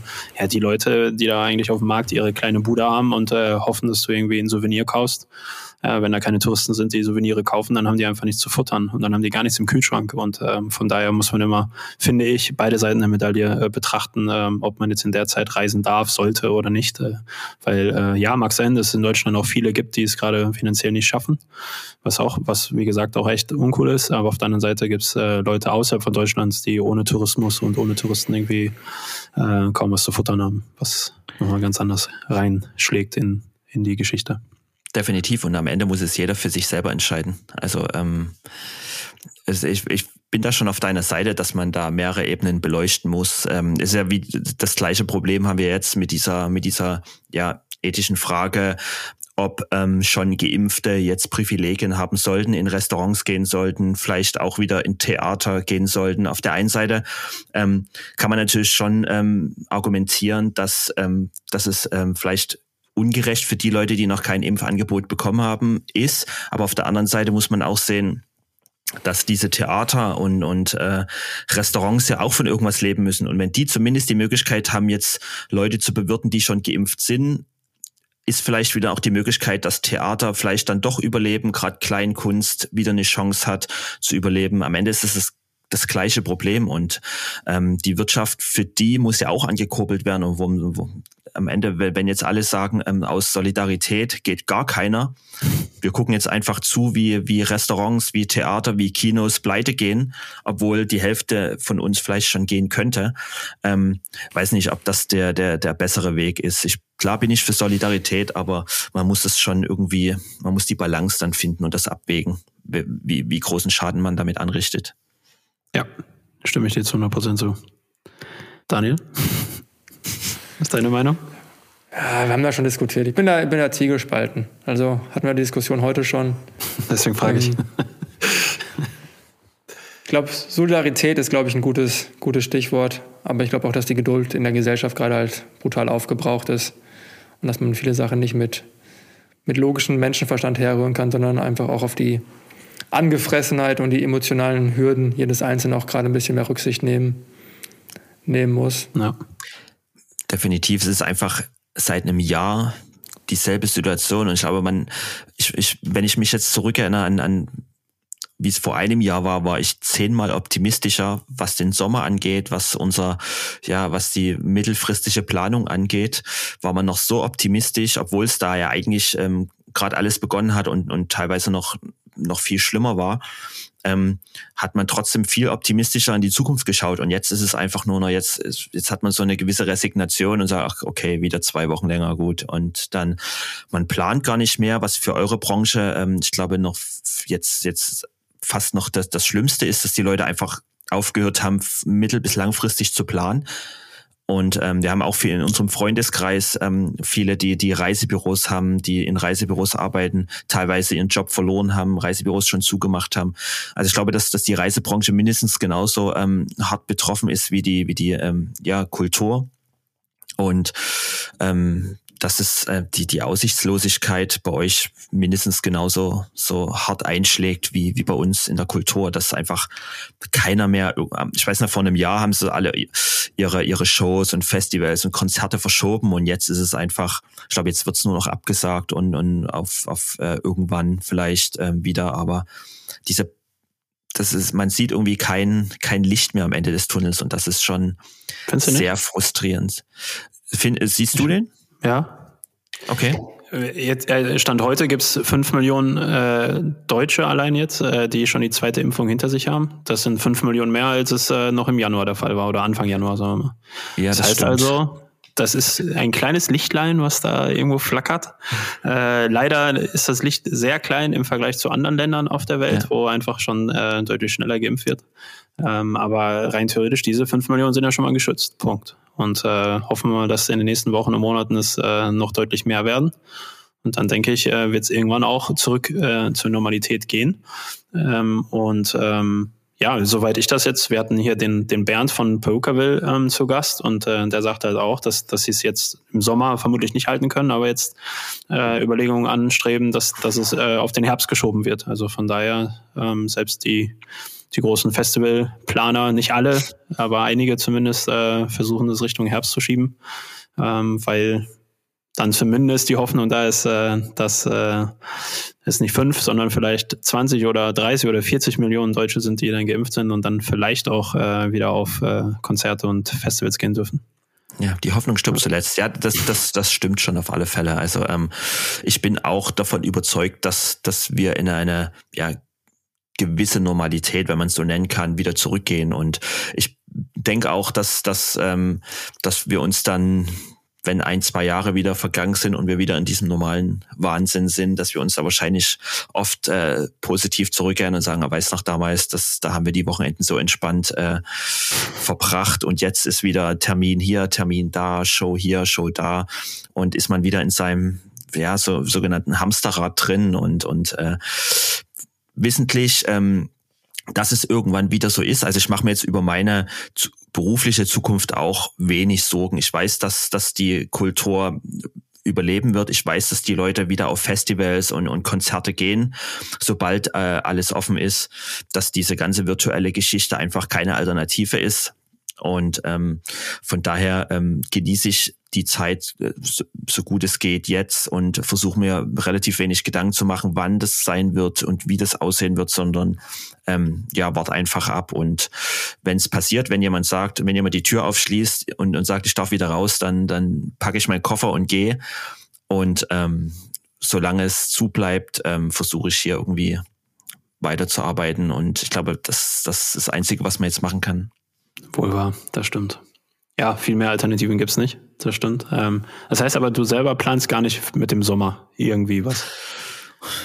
Ähm, bei mir, wenn, wenn ich in meinen Kalender schaue, gehen die Shows so äh, ab Mitte Mai ist es wieder komplett bis Ende des Jahres voll. Aber ich ich sehe es absolut nicht realistisch. Also ich, ich denke schon, dass es ein paar Shows geben wird. Ich habe ja noch den Vorteil, dass ich nicht so auf Deutschland angewiesen bin, dass ich würde sagen, 95 Prozent meiner Shows bis Ende des Jahres sind nicht in Deutschland. Mhm. Und ähm, für mich ist eigentlich nur das, das Reisethema relevant. So, sofern ich wieder reisen kann, ohne Quarantänebestimmungen. Ich meine, ich würde mich testen lassen auf klar, dass das ähm, ich würde mich vielleicht sogar impfen lassen, ähm, wenn ich wenn das Grundvoraussetzung ist, um reisen zu dürfen. Aber ähm, obwohl das Thema Impfen auch relativ schwierig ist. Und ähm, ja, das, von daher, wenn das möglich ist, bin ich, bin ich da wieder dabei. Und ähm, aber jetzt nicht zu allen wilden Voraussetzungen. Mhm. Verstehe. Ja, das ist aber auch interessant. Auch da wird ja, ich weiß gar nicht, Daniel, ob das jetzt dann auch äh, bundesweit entschieden wird, äh, ob es eine einheitliche Geschichte geben wird äh, nach 13 Monaten. Aber äh, äh, unterm Strich ist es ja so, dass äh, tatsächlich deutsche Urlauber, wenn sie jetzt gerade wieder nach Deutschland einreisen, äh, in, wenn sie aus vielen Ländern zurückkehren, müssen sie in Quarantäne. Es sei denn, sie wohnen in NRW. Da haben wir den Vorteil hier in Nordrhein-Westfalen musst du halt nicht in Quarantäne. Und äh, aber auch das äh, lustigerweise, wenn du also am Wochenende habe ich noch äh, mit ein paar Jungs äh, ähm, gesprochen und äh, die wussten das auch nicht. Die wussten, also selbst das weiß man nicht, wenn man aus NRW kommt. Also das ist dann schon äh, schwierig, dass man heutzutage glaube, die richtigen Informationen hat. Genau, das ist schon gewollt. Das, ähm, ich glaube, wenn es mehr wüssten, würden wahrscheinlich auch mehr reisen und das wäre ja dann wieder kontraproduktiv, zumindest aus Sicht. Äh, ähm, aber du, das stimmt schon. Ich glaube, das größte Problem und was wahrscheinlich auch äh, die Frustration der Leute auch so ein Stück bestimmt, ist einfach diese komplette Verwirrung, dieses äh, heute so, morgen so und keiner weiß mehr so richtig. Jedes Bundesland macht, macht kocht das eigene Süppchen und ähm, keiner weiß so richtig, was geht, was nicht, was darf ich, was nicht und ähm, ja. Ja, schwierig. Ja, gut. Super schwierig. Ähm, weißt du, wenn wir jetzt den Blick nochmal nach vorne richten und ob es jetzt in diesem Sommer ist oder im nächsten Sommer oder im Herbst, keine Ahnung, äh, wenn du wieder Richtung Ibiza fliegst, ähm, vielleicht kannst du uns da nochmal, weil ja sehr, sehr viele reiseinteressierte Leute äh, zuhören, ähm, vielleicht kannst du nochmal so deine besten Spots auf Ibiza irgendwie nochmal äh, uns vorstellen. Ich habe mal gehört, es gibt irgendwo einen Sonnenuntergangsspot, wo irgendwie Trommler oder so unterwegs sind. Äh, das kenne ich aber nur vom Hörensagen, das habe ich selber noch nicht gesehen. Ähm, wo ist der beste Strand? Wo ist das beste Restaurant? Vielleicht hast du mal so ein paar Tipps. Ähm, also für Sonnenuntergänge ist natürlich äh, San Antonio ähm, die touristische Alternative und ähm, auf der Seite, also da wo auch äh, Smambo und Café de Mar ist und das sind ja auch Restaurant neben Restaurant, die eigentlich fast nur darauf ausgelegt sind, ähm, die Sonnenuntergänge ähm, zu sehen. Und das ist, das sind schon ähm, eigenartige Momente, wenn dann jeder Sonnenuntergang beklatscht wird am Abend, finde ich immer wieder sehr strange, wenn ich sage, okay, es ist, ich glaube, es ist keine Glanzleistung der Sonne, da irgendwie unterzugehen. Zumindest keine, die beklatscht werden muss. Aber das ist. Äh, das sind die gleichen Leute, die wahrscheinlich im Flugzeug klatschen, wenn sie gelandet ist. genau. Das sind aber vorwiegend Deutsche in, in, in, in Einheits-T-Shirt und ähm, ja, jedenfalls, ähm, ja, das, äh, wie gesagt, äh, San Antonio, die Seite da, und da gibt's dann äh, ziemlich, es gibt auch noch einige so kleine äh, Buchten, die dann äh, mehr auch so, so Hippie-Plätze sind, die da die etwas ruhiger, wie du schon sagst, so mit, mit Trommelmusik. Und da habe ich auch schon einige gesehen, die da wirklich ganz entspannt den Sonnenuntergang genießen. Also Sonnenuntergänge sind da wirklich wunderschön, da die Wettervoraussetzungen würde ich sagen, sechs von sieben Tagen auch perfekt ist.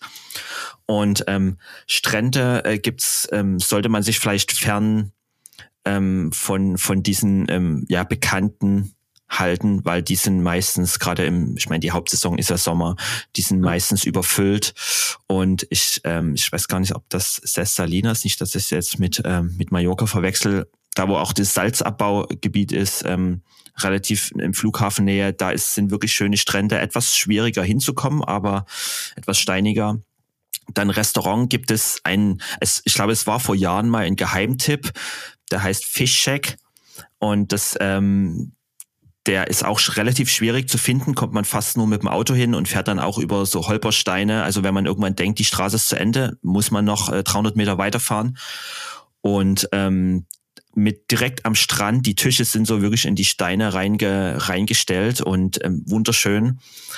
Und ähm, ja, das sind so die, die geheimen Plätze. Was Hotels angeht, ähm, bin ich mittlerweile ein Fan von, von Hotels, die vielleicht etwas mehr ins Landesinnere gehen, die dann vielleicht an die Berge hochgehen, wo man einen wunderschönen Blick dann über, über die Stadt und, und ähm, weil da ist es viel, viel ruhiger. Ich bin jetzt kein Fan von, ich meine, ich verstehe das, wenn, wenn ihr zu viert ähm, übers Wochenende, Klar. da ist es Hardrock Café oder, oder ähm, Pascha, es ist völlig legitim, weil dort fliegt die Kuh, da, da, da will man hin. Aber wenn ich mit meiner Frau fahre, mir zum Beispiel äh, zum Closing, kommt sie immer jedes Wochen, äh, jedes, jedes Jahr mit.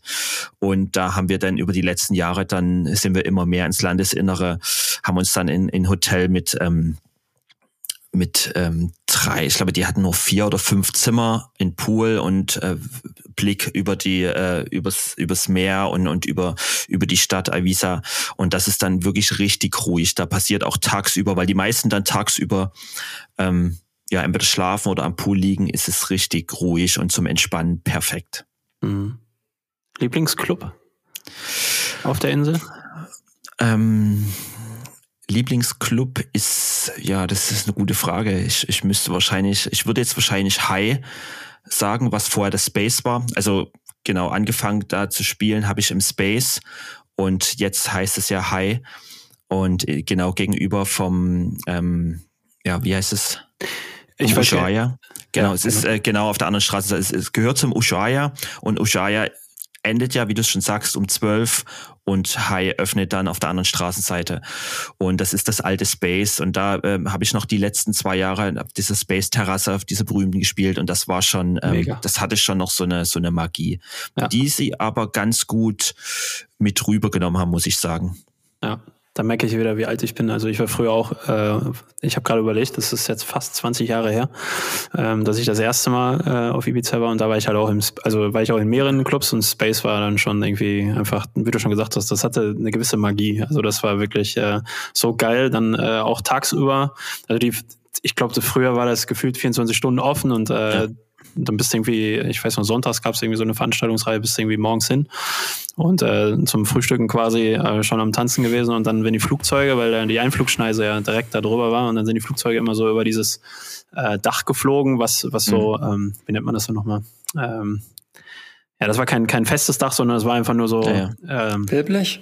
Ja, nein, nicht Wellblech, sondern ähm, ja im Endeffekt so lichtdurchflutetes. Wie so eine Markise, die man, die man ja, so eine. Ja, wie so eine Markise, ja. genau. Ähm, und äh, dann haben halt alle die Hände ausgestreckt, haben nach oben ja. gejubelt, weil dann quasi das, der nächste Flieger gerade gelandet ist und äh, so ja. wurden dann die neuen Touristen dann quasi begrüßt. Das war unfassbar geil. Ja.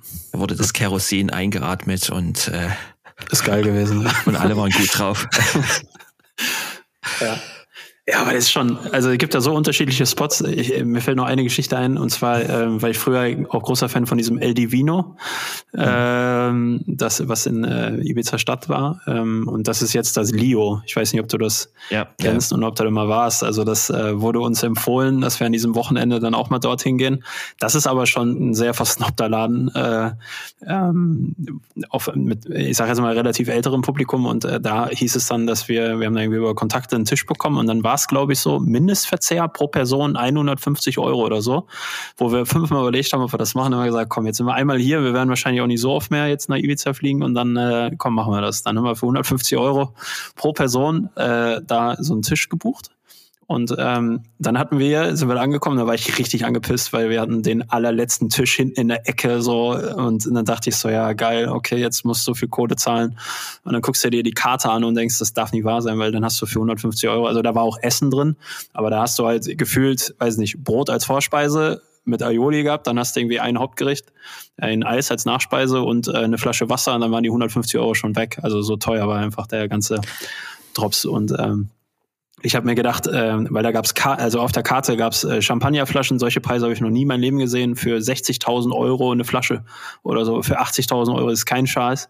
Und äh, ich dachte so, wer kauft denn so? Und, so? und dann am Ende, also als die Party im Gange war und wir dann mal unseren Platz hinten in der Ecke äh, verlassen haben und dann Richtung Toilette gegangen sind oder so, bist halt so quer durch diesen durch diese Location gegangen mit besseren Tischen und da hast du nur die fetten Champagnerflaschen gesehen und dann hast du ja auch gedacht, ey, was ist das für ein Laden? Also unfassbar, wie man einfach Geld äh, raushauen kann. Also es war, ich will jetzt nicht gegen den äh, Laden bashen, das war auf jeden Fall eine tolle Atmosphäre, war auch ein cooler Abend, gar keine Frage, aber äh, ja, habe ich dann auch einmal erlebt und äh, so viel zu dem Thema, ja genau, so viel zu dem Thema, äh, die Angestellten auf Ibiza müssen jetzt zur Suppenküche, ja, weil sie irgendwie keine Touristen haben. Und parallel in Normalbetrieb hauen die Touristen sich da äh, Champagnerflaschen für mehrere Zehntausend Euro in den Kopf. Also, Aber ich glaube, leider sind die Angestellten da, die, ähm, die am wenigsten davon profitieren sondern das sind dann die großen Investoren und, und ähm, aber es gibt ja ähm, noch wirklich richtig viele, ich meine, wird jetzt nicht regionale Plätze, aber es gibt noch viele Restaurants, die preislich noch human geblieben sind.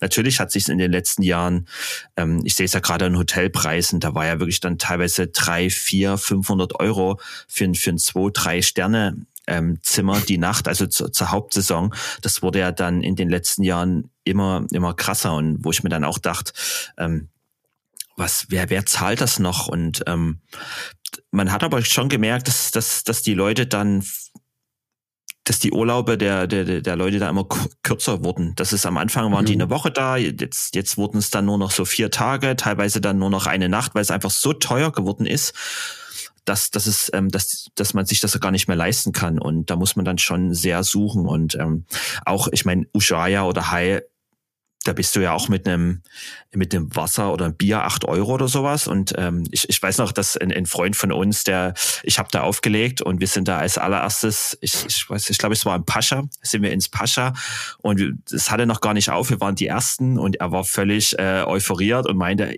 Jungs, ich lade euch jetzt auf einen Gin Tonic ein. und hat er uns, ich sage, du brauchst nicht machen, ich krieg hier die Getränke umsonst. Also nee, mache ich und ich danke dir, dass du mich hier mit rein und hat irgendwie drei Gin Tonic und war da irgendwie 55 Euro los und, und sein Gesicht ging da so runter und dachte, okay, jetzt äh, verstehe ich das. Und ähm, ja. also also du kannst das wirklich nur machen, wenn du das, wenn du willst, wenn du dir das auf, natürlich leisten kannst. Und das, ähm, da darf man auch, glaube ich, gar nicht darüber nachdenken, was der Einkaufspreis für so eine Flasche Bier da am Abend ist, die da für acht Euro. Aber auf der anderen Seite, die, die müssen ja in der Saison, sozusagen in diesen vier Monaten, müssen die ja ihren kompletten Jahresumsatz machen. Und das funktioniert rein wirtschaftlich ja nur, wenn du, wenn du das, wenn du das so und, und am Ende gehören auch immer zwei dazu. Jemand, der es, der es, äh, wenn es genug Abnehmer gibt und es ist jedes Wochenende voll. Und wie du es schon mit diesen Flaschen sagst, du siehst ja auch, wie dann, wie dann teilweise um vier, um fünf die Leute aus den Clubs kriechen. Also die werden da nicht nur sich vier Wasser bestellt haben. Also der Absatzmarkt ist da. Wir schon. Wir vier, als wir da waren, wir haben dann nur Wasser getrunken, weil der Rest so teuer war in diesem Club da. Ja. ja. Ja, der, der, der Markt ist da. Äh, Daniel, erinnerst du dich noch an unseren Las Vegas-Trip? Da äh, haben wir ja, auch eine Runde Bier. Ja. Eine Runde Bier. Da gab's äh, Heineken. Ja, genau. Da gab's, äh, wollten wir irgendwie sechs Bier wollten wir an der Theke holen, im, im Club halt auch. Äh, an dem Abend hatte, glaube ich, äh, David Getter aufgelegt. Ähm, kann man ja drüber streiten, auf jeden Fall waren wir da. Und äh, da war es dann so, dass äh, wir irgendwie, also mein Bruder wollte mit mir dann irgendwie zur Theke gehen, dann haben wir die Jungs gefragt, sechs Bier, okay, gut. Und dann sagte Daniel, wie viel, wir haben jetzt äh, 100 Dollar, reicht das? Und dann haben wir kurz nachgerechnet und haben gemerkt, ja, reicht. Und dann haben wir uns den ganzen Abend oder eigentlich bis heute darüber lustig gemacht, dass wir überlegt haben, ob für sechs Bier 100 Dollar reichen. Und äh, das war realistisch, dass man das einmal kurz berechnen muss. Und äh, im Endeffekt hast du, glaube ich, ich weiß gar nicht mehr, Daniel, 12 Dollar oder so bezahlt. War nicht viel. Auf jeden Fall so, für, ja, eine, für, eine, für eine Dose Heineken. Du hast eine Dose bekommen, du hast nicht mal irgendwie ja. äh, Fassbier bekommen oder sonstiges, sondern du hast einfach eine kleine Dose Heineken bekommen und äh, muss das überlegen, ob für sechs Dosen äh, 100 Dollar reichen. Also klar, aber auch eine Ausnahme. Also nicht, dass man ja. jetzt, nicht, dass du jetzt Tino einen falschen Eindruck kriegst. Ähm, das sind so die Highlights der letzten äh, zehn Jahre gewesen, so was was Preise angeht. Und ähm, das ja, stimmt schon. Äh, aber USA, USA ist schon noch mal ein anderer Schnack. Also ich glaube, Alkohol ist da ja äh, generell unfassbar teuer. Ich glaube, es ist auch gewollt, um um die Leute vielleicht auch so ein bisschen weiß nicht, ob, ob da irgendwie eine Alkoholsteuer äh, darauf ist, aber jedenfalls ist es schon sehr teuer, um die Leute da auch so ein bisschen fernzuhalten von. Von daher ja. Aber es ist ja auch teilweise, glaube ich, auch einfach mittlerweile Marketing. Also es ist ja nicht ja. nur im, in dem Business, sich auch, auch jetzt, wenn man sich mal so ein bisschen mit aus Spaß mit, mit Kleidung beschäftigt, wenn dann irgendwelche Pullover mittlerweile im Netz irgendwie für 4000 Euro gehandelt wird und man ja einfach weiß, selbst in der Herstellung, wenn es von den hoch ausgebildetsten Näheren dieser Welt zu guten Tagespreisen gemacht wird, dann ist da halt eine Marge von 1000 Prozent dran. Und das ist, glaube ich, auch was. Also wir würden jetzt, glaube ich, nicht über ein Bier in Split in Kroatien für 50 Cent gerade im Podcast sprechen. Ich glaube, das macht dann auch so ein bisschen den Flair aus, dass man gewisse Sachen erlebt, wo man sagt, ach, komm, machen wir jetzt einfach mal. Äh, wenn wir schon hier sind, dann, dann gönnen wir uns das auch. Genauso wie man sich dann auch die Ticketpreise äh, gönnt und auch Tino nicht falsch verstehen. Ich glaube auch die DJs mit ihren Gagen haben da auch einen gewissen Anteil dran. Äh, was, ich weiß es nicht, man hört es ja nur, was dann teilweise für, für 90 Minuten Set verlangt wird. Ähm, und dann ist das, glaube ich, eine Spirale, aus der man dann auch schwer rauskommt. Definitiv. Also die DJ-Gagen sind ja schon, ähm, haben sich ja schon ähm, krass entwickelt in den letzten Jahren. Und ähm, aber selbst da gehören ja auch zwei dazu. Jemand, der es der es fordert auf der einen Seite und auf der anderen Seite Leute, die es bezahlen. Und natürlich stehen da Brands dahinter und ähm, ob das Bierbrands sind oder, oder Getränkemarken, die das dann auch mitfinanzieren. Und am Ende äh, wie du es schon sagst, ist ja auch so dieses ähm, bei diesen Brands, was nichts kostet, ist nichts wert. Und, und äh, wir reden jetzt über diese Marken und unterhalten uns drüber und das am Ende genau dieses Marketing, was die ja, ähm, was die ja wollen. Und von daher, ob das die große Champagnermarke ist, die da ähm, wo jeder sagt, auch irgendwann gönne ich mir mal so eine Flasche Möd und und äh, von daher ist das ähm, das, das ist alles Marketing und am Ende ist es bei uns ähm, DJs oder in der Musik genauso. Das ist, ich, ich finde es auch immer schwierig, dass dann auch gerade DJ-Gagen werden ja ganz oft dann ähm, so, so runtergerechnet auf, auf 90 Minuten und im Endeffekt, äh, ja, wie auf, auf einen Stundenlohn gebrochen. Das ist, glaube ich, auch so typisch deutsch, dass es dann immer gleich irgendwie ähm, in, in so auf den Stundenlohn runterbrechen muss und dann Vergleich, äh, Vergleich mit anderen. Aber im Endeffekt ähm, hat der DJ ja auch, wie viele Jahre hat er ähm, gebraucht, genauso wie, wie diese Klamottenmarke, wie viele Jahre hat es gebraucht, um dorthin zu kommen?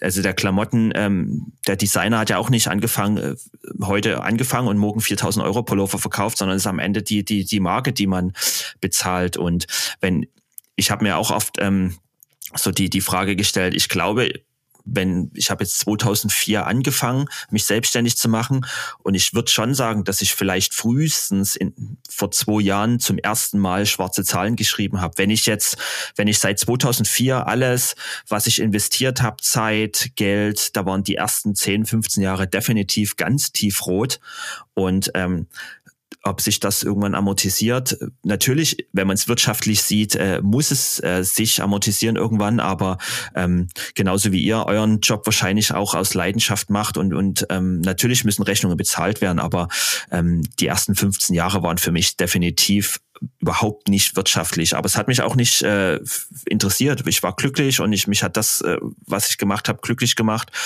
und ähm, von daher ähm, natürlich schmunzle ich jetzt auch über Gagen, die ich höre, ob die dann äh, realistisch sind. Ähm, da wird ja auch viel, ähm, ja, stille Post betrieben und dann wird noch eine Null dran gehangen, weil es spannender klingt. Und aber es hat sich definitiv schon ganz, ganz schön nach oben entwickelt.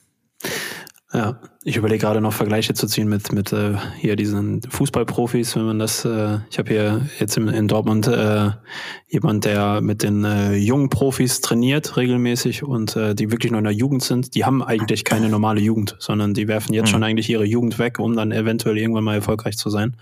Und dann äh, gibt ja auch schnell die Vorwürfe, ja, ihr seid ja Fußballprofis, äh, ihr verdient zu viel und so. Und dann, wie du schon gesagt hast, äh, man muss das immer in Relation sehen. Vielleicht ist bei, bei Fußballprofis tatsächlich ein bisschen zu hoch mittlerweile, da kann man echt drüber streiten, bei, bei manchen Summen, die da gehandelt werden, aber im Endeffekt ist es äh, ganz normal der Markt, der Angebot und Nachfrage. Und äh, Definitiv. Das ich glaube nicht, dass es für den Menschen gesund ist. Also ich kann mir schon vorstellen, wenn du als Spieler, als junger Spieler mit 1820 dafür solche Unsummen zu einem Verein gehst, das, das muss ja auch so ein Druck sein, den du musst ja liefern. Und der Druck kommt ja dann ähm, von, von allen Seiten. Und also ich möchte für kein Geld der Welt möchte ich dann in dieser ja. Situation stecken. Und es gab ja ähm, Sebastian Deisler zum Beispiel damals so ein, eins der Beispiele, die dem Druck einfach nicht standhalten konnten, die, die dem nicht gewachsen waren und die da ähm, einfach ähm, das Spiel auch nicht mehr mitspielen konnten. Und das, das ich glaube, dass es kein Geld der Welt ist es wert, da irgendwie sein Leben so wegzuwerfen. Definitiv. Und äh, ich glaube, dass das sogar schon viel eher als mit 18 anfängt. Ähm, also ich krieg's hier mit bei 14-, 15-Jährigen, die dann entsprechend ja. wirklich äh, einfach ihren Fokus komplett drauflegen und äh, eigentlich kaum Zeit für Freunde oder äh, sonstiges investieren, um dann einfach wieder noch äh, Spezialeinheiten irgendwie zu absolvieren, um dann irgendwie noch stärker zu werden, noch besser zu werden und so weiter. Also die haben Mindset, äh, das ist schon so professionell. Vielleicht schaffe ich das irgendwann auch mal, aber ich habe es jetzt noch nicht hinbekommen, so professionell zu sein. Also unglaublich. Ja. Ähm, wie ist das? Ich finde aber auch super. Also ich finde super, dass, dass Leute da so, so fokussiert sind und so ähm, ähm, einfach diesen Willen haben und, und äh, es ist ja auch, ich merke das ja auch in, in meiner Branche und und es ist, ähm, ich habe auch dieses dieses Gespräch oft mit meiner Frau, ähm, dass das um erfolgreich zu sein oder der Grund, warum man vielleicht erfolgreicher ist, ähm, wie, wie viele andere, die da mitmischen, ist einfach, dass man vielleicht diese drei, vier extra Meter mehr geht, dass man ähm, wie, wie so schön selbst und ständig ähm, das Wort schon sagt, dass man einfach nicht nach acht bis zehn Stunden aufhört und sagt, okay, auch wenn das vielleicht ähm, für einen selber und für die Gesundheit und für die Psyche und für die Balance des Privat-Geschäftslebens äh, wahrscheinlich besser wäre, aber wenn man einfach diese Meter mehr geht und diesen einfach ähm, nie aufhört, ähm, weiterzudenken und in die Zukunft zu denken, ich glaube, nur dann kann man wirklich erfolgreich werden. Wir, mit Talent alleine gibt's, es gibt einfach in jedem Bereich zu viele, die da mitmischen und man muss sich immer wieder weiterentwickeln und kreativ bleiben und, und sich aber selber nie verlieren und ja. ähm, ich glaube, das ist das Schwierigste. Und ähm, wie ist das mit dem Thema, du sagtest gerade irgendwie Gesundheit, ähm, das ist ja auch gerade bei so einem DJ-Leben extremst heraus fordernd. Also auf der einen Seite die ganze Zeit unterwegs zu sein, wie du es gerade erzählt hast, dass deine Jungs dann auch gesagt haben, boah, das war, ich, war schön, aber mach mal ruhig ohne uns das nächste Mal, ähm, weil, weil das einfach so stressig war, da irgendwie ähm, durch die Welt zu jetten. Ähm, und ähm, wie, wie hältst du dich dann fit und gesund? Weil ich glaube, das ist ja in deinem Beruf einfach nochmal viel, viel wichtiger, weil es einfach viel intensiver ist. Ähm, ja, es ist definitiv. Also ähm, ich glaube, ich habe das auch in den letzten Jahren lernen müssen. Zum einen diese, diese mentale Fitness, sich nicht mehr ähm, wegen Kleinigkeiten verrückt zu machen. Ich weiß noch, diese, diese ersten, die ersten Jahre, da kam auch wirklich so der, der, der Deutsche in mir wieder vor, wenn irgendwas nicht super organisiert und geregelt und gerade wenn man im, in, zum Beispiel in Südamerika, um da wieder zurückzukommen, wenn man dort reist, muss man einfach ähm, damit leben. Wenn wenn der wenn der Fahrer, der einen abholt, sagt, ich bin in einer halben Stunde da, heißt es noch lange nicht, dass das da kann man sich erstmal ordentlich zurücklehnen und sagen, okay, wenn er, wenn er heute kommt, ist cool, ansonsten ähm, nehme ich mir ein Taxi. Ähm, da bin ich dann, früher bin ich nach 35 Minuten super nervös geworden und nach 40 war ich schon fast angepisst. Und ähm, da habe ich mich jetzt schon sehr, sehr zurückgelehnt und sage, okay, es ist, wie es ist. Ich, es gibt Dinge, die man einfach nicht beeinflussen kann. Flugverspätungen, Flugcancellations. Ähm, es gibt einfach Sachen, die man, was höhere Gewalt ist, die man nicht beeinflussen kann. Und das, ich glaube, damit fing es bei mir auch an, dass es im Kopf, dass ich mich im Kopf entspanne. Und ähm, natürlich auch gesundheitlich muss man, sollte man sich schon fit halten. Also ich habe ähm, zum Glück habe ich nie den Hang zu irgendwelchen ähm, Drogen oder sowas. Also ich habe damit nie, bin damit nie in, in, in Berührung gekommen. Trink auch seitdem ich richtig viel reise und auf Tour bin, fast kein Alkohol mehr. Und das hilft schon, weil man wird ja nicht, ich bin jetzt über 40 und man, ich merke schon so mit 25, sag mal, bis 30 war alles noch okay. Da konnte man zwei, zwei Nächte am Stück spielen und Montag war irgendwie alles normal. Jetzt ähm, hängt das schon drei, vier Tage nach und äh, habe dann irgendwann gemerkt, umso, umso mehr ich mich um mich selber kümmere, einfach schlafen, wann ich schlafen kann, auch wenn ich vielleicht zum ersten Mal in der Stadt bin und dann mir vielleicht auch die Stadt anschauen könnte, ziehe ich es dann doch äh, meiner Gesundheit vor, lieber noch ein, zwei Stunden zu schlafen oder Jetlag ähm, versuchen zu überstehen und dann ähm, ja sportlich sich fit zu halten auf, auf den Toren. Äh, Essen ist total wichtig. Also ich finde, es ist mit das Schwierigste, ähm, gesund zu essen, gerade auf Flughäfen. Das ist ab dem Punkt, ich, ich habe äh, vor vor vier Jahren oder fünf Jahren habe ich eine Diät gemacht, ähm, bei der ich glaube dann ich glaube, am Ende 15 Kilo abgenommen habe. Und da ist mir zum ersten Mal richtig bewusst geworden, wie schwer es ist, auf Flughäfen sich gesund zu ernähren, weil Flughäfen irgendwie zu 90 Prozent nur aus Fast Food und ähm, Sachen bestehen und das ist da das hat mich schon einige Nerven gekostet, sich da auf Reisen gesund zu ernähren. Und das ist mir wirklich bewusst geworden, wie schwierig das ist. Ja. Und ähm, aber irgendwann kennt man seine Ketten, ähm, weiß, wie die, wie die, wie die Abläufe das sind. Und ähm, ja, mittlerweile vermisse ich sogar Flughäfen. Also ich weiß, das, es war letztes Jahr so, dass ich äh, letztes Jahr im Sommer dann, nachdem ich glaube vier Monate oder fünf Monate zu Hause gesessen habe, dann nach Italien geflogen bin und ich war glaube eine Stunde eher, was ich sonst nie bin, am Flughafen, um einfach wieder diese Flughafenatmosphäre zu genießen und, und weil man irgendwie auch gar nicht mehr so in der Routine war und dachte, okay, bevor ich den Flug verpasse, man weiß ja nicht und, und ähm, normalerweise so drei Minuten vor Gate Closing ganz geschmeidig äh, noch auf dem Flughafen, weil irgendwie wenn man jedes Wochenende reist, kriegt man dann auch so eine gewisse Routine. Man kennt die Flughäfen, man kennt die Wege von Gate X zu Gate Y und ähm, aber letztes Jahr, selbst nach fünf Monaten, war das wieder ähm, wie wie am Anfang. Und ich bin gespannt, wie es wird, wenn ich jetzt wieder reise. Wahrscheinlich werde ich die Hälfte vergessen zu packen und wie ein Amateur da wieder auf, auf Tour gehen. Ja, hoffentlich kommt die Zeit schneller, als wir uns das gerade alle vorstellen können. Also, aber ja, interessant auf jeden Fall, was du, was du sagst. Und äh, das äh, durften wir jetzt in den letzten Jahren auch erleben, weil äh, unser Business ist ja dann auch äh, von Hobby zum Professionellen äh, gewachsen und äh, umso wichtiger, äh, oder man hat es einfach gemerkt, wie wichtig es ist, guten Schlaf zu haben, gute Ernährung, äh, Sport zu machen und so weiter. Also Ausgleich zu dem, zu dem Wahnsinn, der so äh, im Beruf dann auf einen wartet. Und äh, von daher ähm, ja, kann ich das alles sehr, sehr gut nachvollziehen. Und bei den Flughäfen habe ich die Erfahrung gesammelt, dass es tatsächlich also guck dir den, äh, wie sagt man das, den durchschnittlichen äh, äh, BMI der Bevölkerung in dem jeweiligen Land an und du siehst, wie die Küche am Flughafen ist sozusagen. Also ja. wenn du jetzt Richtung Asien schaust, ähm, finde ich, gibt es viel, viel mehr Angebote von gesunderem Essen, als Definitiv, wenn du jetzt Richtung ja. USA schaust zum Beispiel. Also das ist äh, tatsächlich gut. Hilft jetzt einem nicht, wenn man nach Ibiza fliegt, aber äh, dann brauchst du, wenn du nach Ibiza fliegst, brauchst du vielleicht auch nicht unbedingt am Flughafen was essen. Da kannst du dir theoretisch noch das Butterbrot zu Hause einpacken. Also das passt ja noch alles. Ja. Das stimmt. Also Asien ist sowieso was, was Essen angeht, ist, ich würde sagen, schon eine meiner ähm, Lieblingsküchen und ähm, gerade die Thai-Küche. Ähm, da, da hast du recht, selbst auf Flughäfen sind die unfassbar flexibel und gut ausgestattet da, ja. essenstechnisch. Ja. Gut, okay, Tino.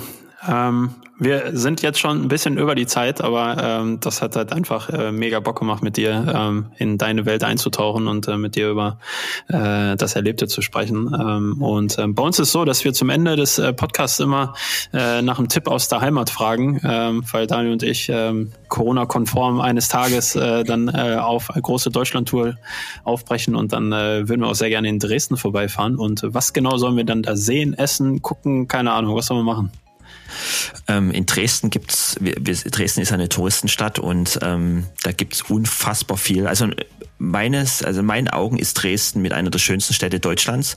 Liegt jetzt nicht nur daran, dass ich hier lebe und aufgewachsen bin, sondern ähm, ich habe nun viele Städte gesehen und das ist wirklich mein Empfinden es ist die perfekte Balance. Es ist nicht zu groß, nicht zu, äh, ja, zu großstadtmäßig. Wir haben eine wunderschöne Altstadt mit der Frauenkirche. Also die Altstadt ist auf alle Fälle was, was ich sehr empfehlen kann, weil auch der Vorteil ist, dass alles fußläufig ist. Also man kann eigentlich alle wichtigen ähm, ähm, Gebäude und, und, und ähm, historischen Gebäude zu Fuß erreichen an einem Tag.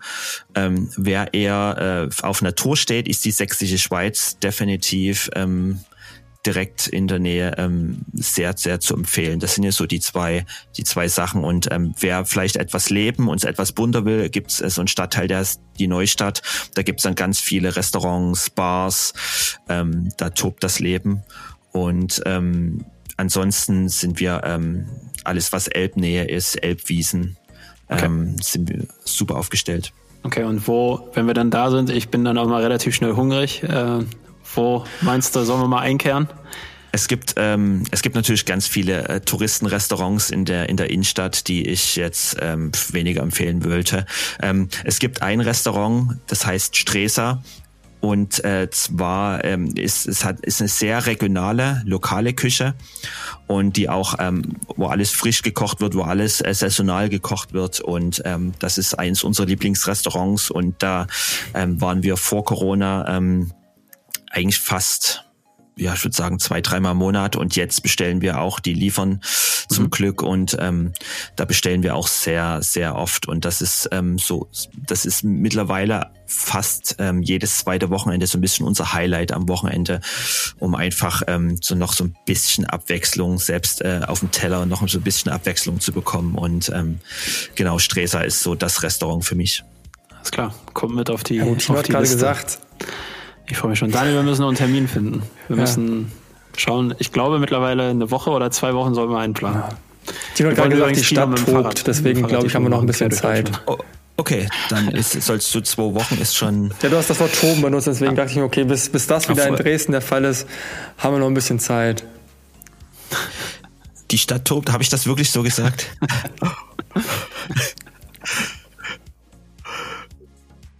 Okay, ja, nee, das ist eigentlich nur ein Stadtteil, der tobt. Aber er, er tobte, aber jetzt immer noch tobt. Ich bin ja jetzt ähm, aus dem Alter raus, in, äh, wo, wo ich mich mit tobenden Menschen umgeben möchte. Ich bin jetzt eher so bei den äh, ja, bei den gemächlichen, entspannten, äh, mit mit äh, Walking-Stöcken ausge, ausge ähm, ja, ausgestatteten Menschen, ja. ja.